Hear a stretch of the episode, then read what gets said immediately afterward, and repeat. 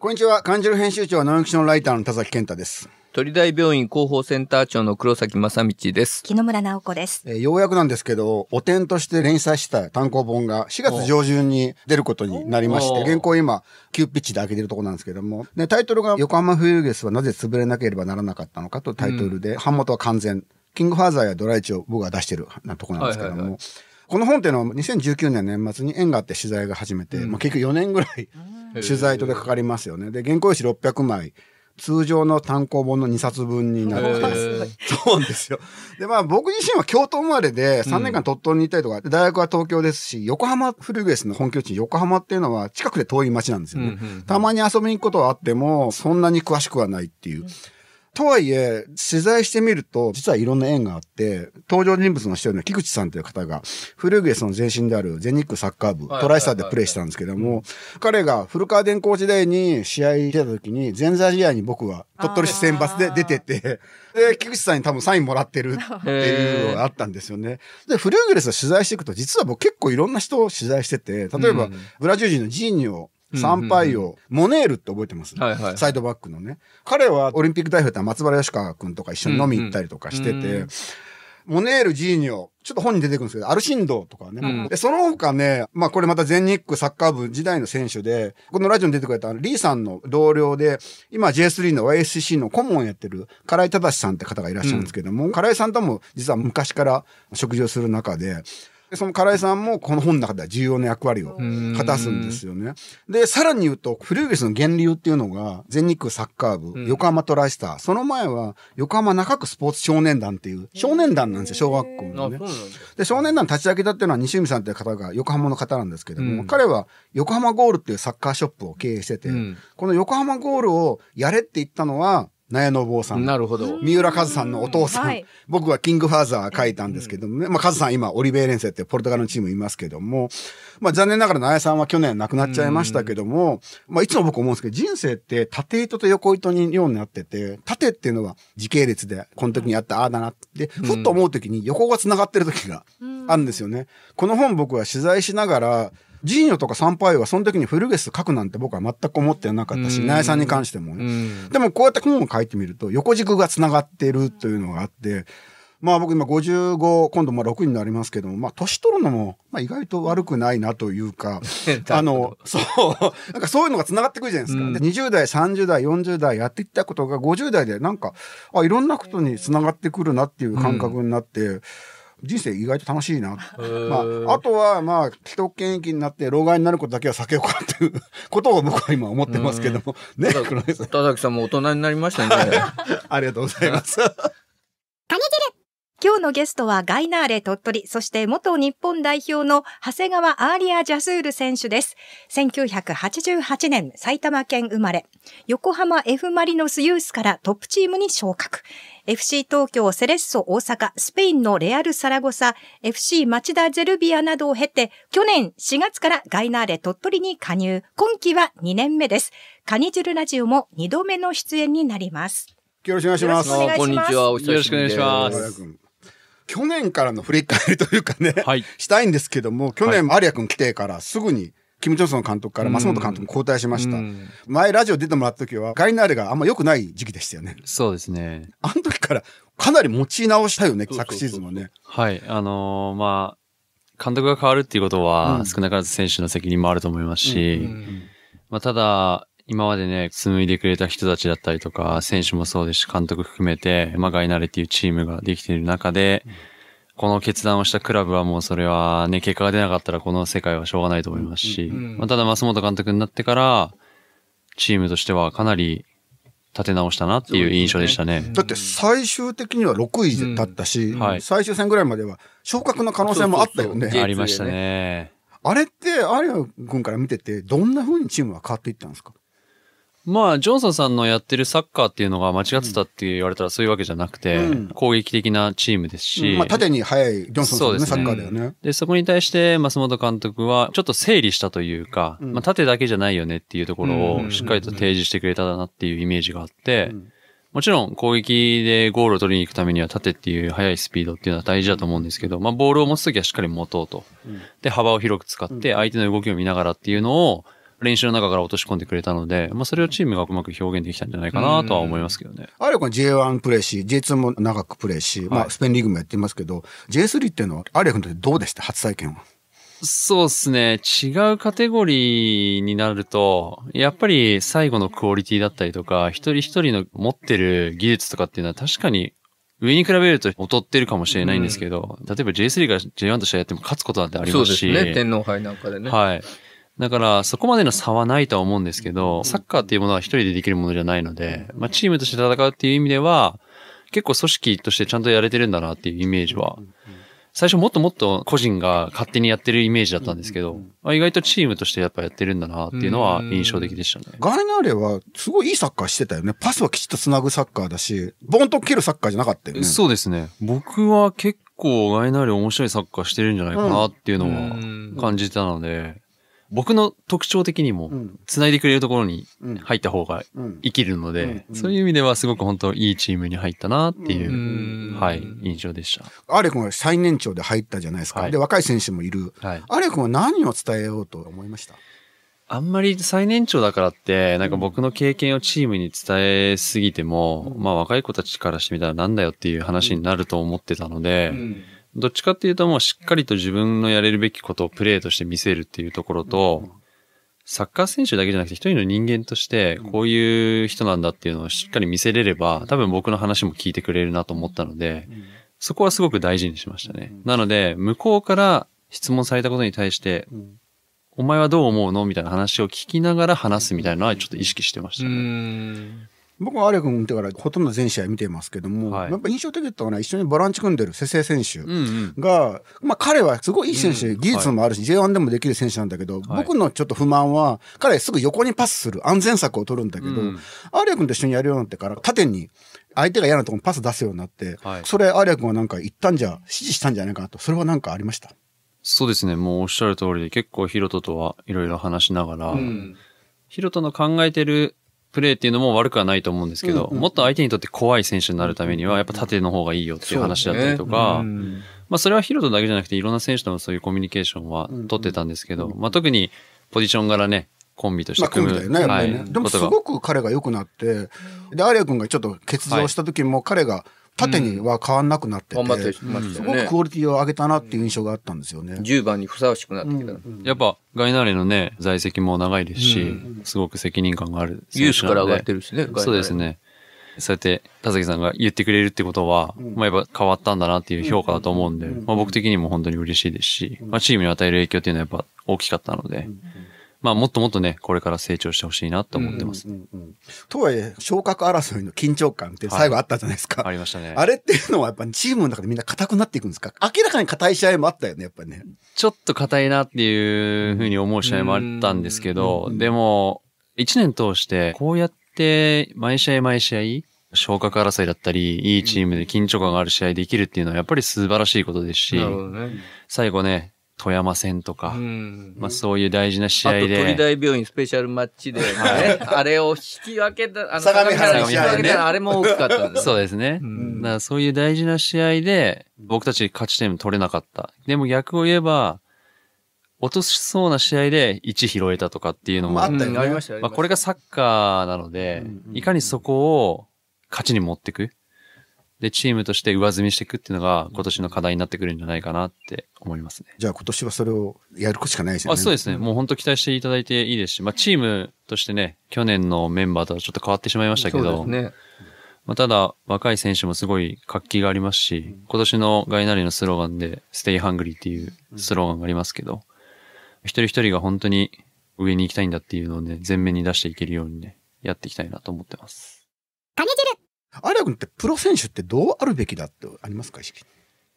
先ほども言いましたけど、プロだからっていうわけではないんですけど、まあ一人の人間としてやっぱ模範になるっていうのはすごく世の中に与える影響っていうのは大きいなと思ってま大して、切ですね。で、子供たちがプロの選手を見て、プロサッカー選手になりたいってやっぱ思えるっていうのは、本当素晴らしいことだと思いますし、これはサッカーだけじゃなくて、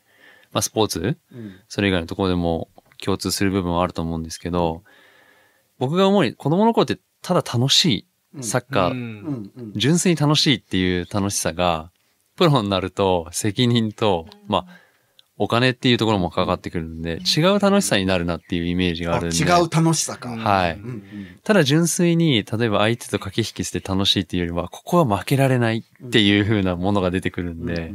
なんかそういう意味では、やっぱプロの世界って本当にシビアだなって思うし、で、契約ごともあるので、いつどうなるかもわからない。だからそう考えると、やっぱりプロとしての立ち振る舞いもそうですし、今限られているプロサッカー選手としてやれる時間っていうのをね、やっぱ大事にしなくちゃいけないなっていうのを改めて思いましたね。アーリア君は日本代表の経験もあるんですけども、は現役選手としてはなかなか言いにくいこともあると思うんですけど、はい。森保監督の今日本代表のサッカーっていうのは、アーリア君ってどんな風に見てますか、いや、めちゃくちゃ強くないですか、うん。強い。もう見てて楽しいですけどね、純粋に。まあ、同じプレイヤーとしては、やはり日本代表っていうところも目指してましたし、今もう目指してないかって言われたら、やっぱりど可能性があるからね。うん、そうですね。やっぱサッカーやってる以上は上を目指してやりたいっていう気持ちは常にあるので、まあ、ただ、一緒にチームで戦ったメンバーだったりとか、苦楽を共にしたうん。仲間っていうのが今代表に入って頑張ってる姿を見てると、ちなみに誰がいるんでしたっけ今？南野拓実選手とか、えーっと、南野君とはどこでセレッソで。セレッソ時代。はい。い。で、伊藤博樹とか菅原とか、えー、あとは佐野海舟とか、佐野海舟君はゼルビアン。ゼルビアでやって米ます。子北高校米子北高校出身。あそうです、そうです。佐野海舟君ってどんなプレイヤーでした？めちゃくちゃ良かったですえよ。ー、ボランチで、今はね、代表でもそうですし、鹿島でもそうですけど、まあどっちかっていうと、そんなめちゃくちゃ目立つかっていうよりは、まあ黒子というか、だよねはい、チームを支えるボランチ像として出てますけど、ベトナム戦も良かったですよね。途中から入ったけど。なんか、結構ね、周りに気を使うんですけど、プレーに入るとふてぶてしいというか、なので、すごく頼もしかったですし、同じチームメイトとして結構いろんな話とかもしたりして、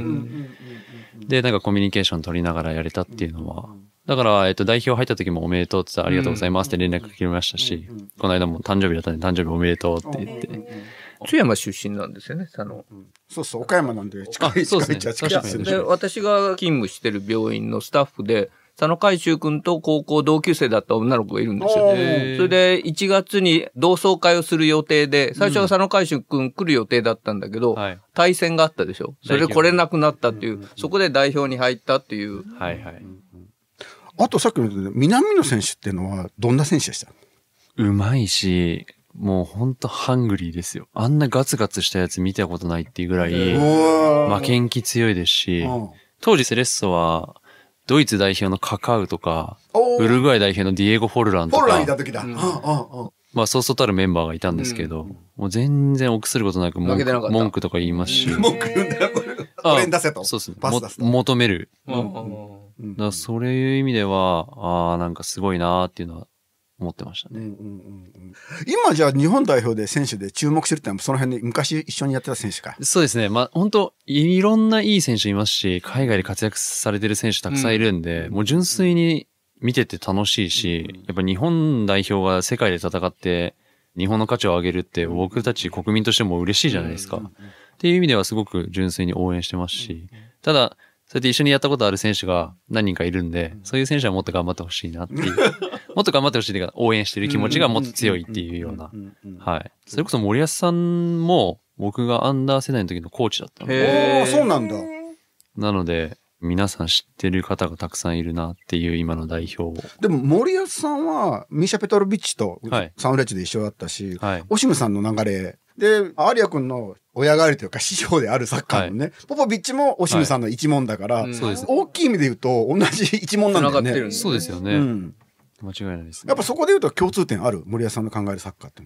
森保さんの考えるサッカー、選手とすごくコミュニケーション取はいはいはいって、はい。モチベーションを上げるようなうん監督だと思うんですけどう、んで、ミシャ監督、ペトロビッチ監督は戦術もちゃんと持っててうんうん、攻撃的な、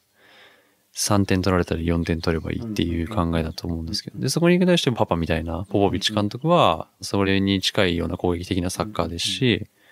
サッカー以外のところでも本当に成長させてもらったっていう存在の方なんですけど、まあ、そういう意味では、みんなが共通しているところはあったとしても、各々の考え方っていうのはしっかり出てるんじゃないかなとは思いますけど。アリア君から見て、いい監督ってどういう監督なの？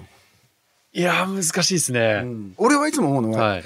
囲気ある人が多いよね、いい監督って。うんうんそれぞれいろんなスタイルあるじゃない？うんですね。でもなんかその人間としてついていったら勝てりそうな雰囲気のある人っていい監督じゃないよ。なるほど確かに。うん。プレイヤーからしてみると、やっぱり試合に出てたらいい監督じゃないですか。自分を使ってくれるからね。そうですねう。んで、出てないと、いい監督だけど、気に入らない。っていうふうになると、まああるよねってなると思うんですよ。ねやっぱプロの世界なんで、うん試合自分が出てなんぼだと思うんで、うんまあ、そういう意味では、全選手を同じ方向に向けてっていうのは正直無理だと思うんですよ。難しいよね。うんでコーチだったらいろんな人の話を聞いて、臨機応変にできると思うんですけど、監督ってどっかで決断して使う使わないっていうところが入ってくると思うんで、ちゃんとした自分の中での指針っていうか基準があって、で、それに伴ってブレずにやり通せる監督はやっぱすごいなって思います。で、そこに対して会う人を連れてくればいいし、会わない人はごめんなさいで弾けばいいと思うんで、その辺のマネージメントがカリスマを持ちながらもできる人は、やっぱすごいんじゃないかなって思います。オシムさんとかはね、やっぱりはい控えの選手まで、そうですね。ちょっとだけでも試合出れば嬉しいみたいなところがあったから、やっぱりそういうのはすごいなと思いないがやら。、オシムさんの話、すごいっすよね。うん、もう出てない人が、すごい成長できるって。あで、そういう意味では、ポーウィッチ監督、僕はすごく使ってもらってるんでう、ん合うなっていうところと、あと、長期ジェ監督。うんうん。長さんもどっちかっていうとそっちに近い。京都の監督が。うんそうですね。んん僕は湘南ベルマーレの時に一緒にやってるんですけどう、んうんうん。出てない選手も持ち上げるのが上手かなっていう印象があったんで、とはいえ、すごく上手いのに結果が全く出なかったらいい監督じゃないってなってしまうんで。難しいよね。でも、全然人としてというかついていきたいとも思わないし、なんだこの監督はっていう人に限って、本当に結果出して、へなんかこれがサッカーどういう風になってるんだっていうのは、だから人生だよね、やっぱりね。いや、本当に、その辺はすごく面白いなっていうの。例えば。な言えないよ。えーとですね、P 入れてもらいます。大丈夫。大丈夫ですか？鳥取2シーズン目ですけども、はい他からもまあオファーがあったと思うんですけども、そうなんですよ。ガイナーレに残る前ちょっといろいろ悩んだと思うんですけども、はい残った理由を教えてもらっていいですか？ありがたいですね。いや、まずは、やっぱ去年の頭にチームがない状況で拾っていただいたうんガイナーレ鳥取に対してすごい縁を感じてまして、うん昨年末にアーリアフットボールパークという鳥取の。イベントを作らせていただいたんですけど、そこでもまたたくさんの方の支援だったりご協力のもとうん。開催できたんですね。うん。で、そうやって繋がった縁を、やっぱり自分の中ではすごく大切にしたいなって思ってて、ちょっと綺麗事に聞こえるかもしれないんですけど、まあ、違うチームからオファーをいただいたっていうところも含めて、家族が東京にいて、うんまあ、今僕単身で来てるんですけど、このオフの期間に東京に帰って家族と過ごす時間が、なんかすごくかけがえのないというか、うんなんか何にでも変えられないなって思ってる自分もいまして、うんなんか一緒にお風呂入って体洗ってあげたりとか、抱っこして寝るだけでもなんかぬくもりみたいなのすごい感じてて、なんかその状況を自分って何のためにサッカーやってんのかなってちょっと 思ったんだ。思ってしまったんですよう。んでもやっぱり、この自分が苦しい中最後の最後に拾ってもらって、もう一回また今年もサッカーをやれるチャンスをもらったチームで、なおかつイベントを通していろんな方に繋がったっていうのは、やっぱり自分のこれからの人生を考えた時に大事にしなくちゃいけないべき場所だなっていうのをすごく思ったので、あの、ガイナーレにもう一年よろしくお願いしますっていうので、お話しさせてもらいました。昨年はね、鳥大病院の小児科も訪問してもらったりとか、うんはいはい僕も行きましたけど、はい。子供たちがすごい喜んでましたよねね。アレ君、ああいうことはよくやってたんですか？そうですね。あの、FC 東京時代もやりましたし、名古屋グランパス時代にも養護学校に行かせていただいたんですけど、まあ、さっきの話に通じるところではあるんですけど、まあ、プロサッカー選手ってすごく与える影響っていうのもすごく大きいと思いますし、なおかつ鳥取県にはガイナーレ一つのチームしかないですし、サッカーチームは。なんかそういうチームが地域の方たちと密着して盛り上げるで病院に訪問するとかっていうのは素晴らしい活動だと思いますし、ちっちゃいことかもしれないですけど、それを続けることによってやっぱみんなが応援してくれるきっかけになってくれると思うんで、そういうのは継続して、これからもやっていきたいなとは思ってますけどね。これ先生、どんな風にご覧になってました？あの当時、増谷選手もおられて、彼なんかとも話してても、小児の患者さんから力をもらったって言うんですよね。で、今回こういうことも自分たちの役割だというのを感じてくれたのかなと思いますけどね。いや、嬉しいですね。子供たちがすごい喜んうんでねましたよね。なんかねそしてその子供たちが喜んでるのを見てる多分親御さんたちも、自分の息子たちがいつも病院にいてっていうところからなんかそういう触れ合って楽しんでる姿を見て元気もらえたりとか、なんかそこで一生懸命働いてくれてる看護師さんに対して、僕たちが、まあ笑顔じゃないですけど、僕たちももちろんもらうんですけど、なんかみんながそういう幸せな時間を作れるっていうのは、素晴らしい活動だなっていうのは改めて思いますけどね。でさっきのアーリアフットボールパークにちょっと触れましたけど、はいこれ、はいもともとどのような目的でどんな風にやったのか説明してもらってリスナーの方に。えーっとですね、これは、さっきも言いましたけど、僕がそのチームがない中、やっぱガイナーレって拾ってもらいましたと。で、そこに対して、鳥取県に何か恩返しができないかなっていうところで、まずは、アーリアシートっていうところを作らせていただいて、招待したんです。そうですね。で、地元の子供たちをガイナーレのホーム試合に、僕の背番号にちなんだ33席を自分で買いまして、で、そこに招待するっていうのを第一弾として作らせていただいて、で、今度は試合を見るだけじゃなくて、サッカーをやってる子供たちだったりとか、と触れ合える場所を作りたいというのを考えてまして、鳥取サッカーフェスティバル2023アーリアフットボールパークイン鳥取 supported by 鳥取ヤクルトっていう形で作らせていただきました。まあ、鳥取市と米子市でやったそうですね。わけですよね。はい。2会場の全部で何人ですね？350人来てくれて、そこには子供たちは無料で招待して、声かけていただいた企業さんだったりとか、協賛していただいた企業様、皆様に支援していただいて、開催したっていう流れで。自分でスポンサー回りしたんだもんね。はい。企画書作って回ったんだよね。そうです 社長業はどうでした？いやいや、大変すぎます、本当に。まあやっぱりこう、なんかこれやりたいってなった時に、自分の中から出てくるエネルギーっていうのはすごく大事だなっていうのを改めて思いましたし、で、それを行動に移すと、一人じゃ絶対できないんですよね。で、そこに対して、いろんな方が、もちろんね、田崎さんもそうですし、黒崎先生もそうですし、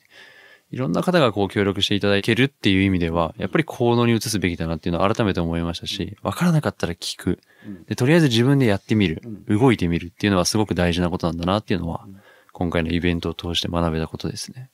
はい。5年後、10年後、鳥取、米子とどんな風に関わっていくってイメージなんかできますか？そうですね。やっぱり、例えばアリアシードもそうですし、えー今回のイベントもそうですし、一回だけっていうのは多分誰でもできると思うんですけど、まあこれをどうやって継続させていくかっていうのはすごく大事だと思いますし、僕がいなくなったとしても、毎年こっちに帰ってきて、みんなとこうやって同じ時間を過ごしてっていうのは、すごく大切なことですし、これからの人生の方が長いので、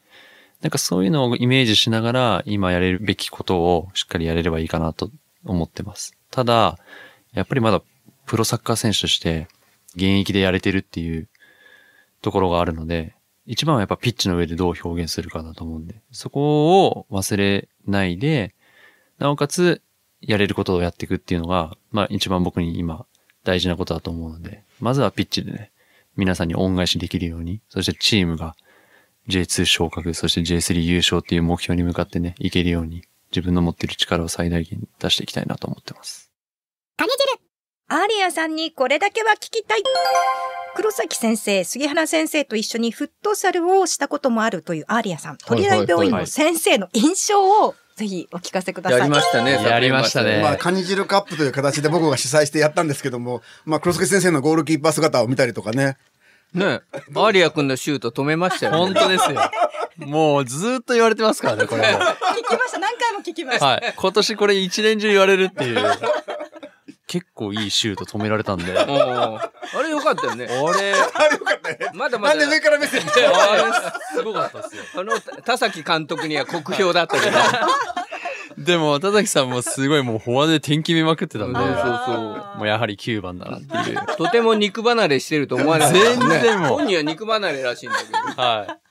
すごい楽しかったですど。ね。うんあれ、大々的にやりたいですね。そうね。せっかく残ってくれたしね。そうですね。やっぱりでもサッカーっていろんな人とできるじゃない。うん。だから女子も入れ今回確かにね今回女子もいたし。女子学生うまかったな。うまかったね。だからやっぱりスポーツってあれいいよね。いいっすよね本当ボール一個で一緒にやると仲良くなるし、その本当に癖もあるのよ。俺みたいに何でもシュート打つやつとか、やっぱりきちっと守るやつとかそうで、その、わかっ出るよね。サ出るッカーで出るよね。出ます。マジで出ます。だから面白いのよ。面白いやると。そういう意味では鳥大の先生方、皆さんやっぱり元気というか。うん。すごい、あの、やっぱエネルギッシュというか。まあ普段ね、多分すごい緊張感の中でやられてると思うんで、まあそういう意味ではそうやってリラックスするっていう意味ではスポーツをやられてる方も多いと思いますし、すごく楽しい時間でしたね。続いて、サインの食事でお気に入りがあれば教えてください。全部美味しいですよね。そ、おそば好きだよね。そば好きです。うどんそば。あ、麺類。はい。あとはやっぱお刺身ええも美味しいですし、白イカだったり、モサエビだったりとおか、ーなかなか。は 美味しいよねい。。美味しいですね、本当に。お水も美味しいですし、うん。僕はすごく合ってますね。ご自分でも料理なさったりもあるんですか？いや、去年は全然してなかったんですよ。ただ、キャンプで田中啓太がえ結構料理するん田ですよ。中健太のサイドバックのね。あ、そうです。彼は料理好きなんだよ。そうなんですよ。えー僕のチームメイトの。YouTube やったりとか、あ、そうですいろい。ろ。あの、独身リーガーの日常っていうそうや YouTube やってやってんのよ皆さんぜひ、あの、登録よろしくお願いします。で、結構彼は自分で料理振る舞って、チームメイトでご飯食べてる。そうなんですよ。なんか、かっこいいなってちょっと思って、で、僕も最近、ちょっとした、例えば豚汁作ったりとか、おなんかそういうのはやってますね。木村さん料理得意ですよ。教えてもらったら。本当ですか？食べ行きます。今度食べ行きますね。おしまいに、ガイナーレ・アーリア選手の今シーズンの目標をズバリお聞かせください。やはりチームとして J2 昇格、そして J3 優勝っていうところをね、目指してみんなが一つになって、で、やっぱり選手だけではできないですし、コーチングスタッフ、そして地域の皆様、企業の皆様、みんながね、手を取り合って戦うことがすごく大事だと思うんで、そこに対してピッチで僕たちが表現するっていうところを忘れずにしっかりやっていきたいと思うので、引き続き皆さんと一緒に頑張っていけたらと思います。まあ監督がね、林健太郎さんになって。はい。だから今年はいいサッカーで勝つ。そうですね。やってほしいよね。うん。欲を言えば J3 で圧倒的な力をつけて、J2 に上がることが一番大事だと思うんで、まあそういう意味でも、本当に、新しい選手含めてコミュニケーションをしっかりとって、監督のやりたいことを含めて、どういうふうにやっていくのかっていうところを、しっかりと表現できるように準備していきたいなと思ってます。ぜひ、お願いします。今季楽しみだね。はい。にしていますよろしくお願いします。ありがとうございましたあ。りがとうございました。今日のゲストはガイナーレ鳥取、そして元日本代表の長谷川アーリア・ジャスール選手でした。来週もカニ汁ラジオ土曜のお昼0時25分からの放送です。お楽しみに。また来週です。ありがとうございましたあ。りがとうございました。頑張ってください。